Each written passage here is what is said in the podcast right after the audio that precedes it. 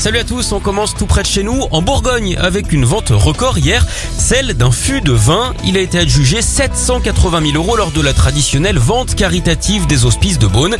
C'est un Chinois qui a sorti le chéquier pour cette pièce de 228 litres.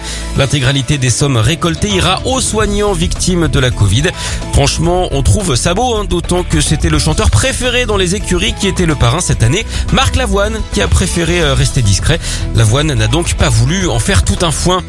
On file en Allemagne où certains sont obligés de se diversifier pour lutter contre la baisse d'activité.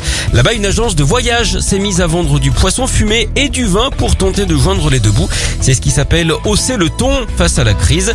Et ça marche, hein. un vendredi sur deux, les clients viennent récupérer leur saumon, leur truite et leurs bouteilles.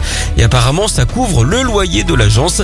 Ça marche même tellement bien qu'ils comptent lancer une nouvelle boîte qui vendra du poisson tout en proposant des séjours gastronomiques. Ils partent donc à la découverte de nouveaux horizons, un peu comme un nouvel épisode de Dorade, l'exploratrice.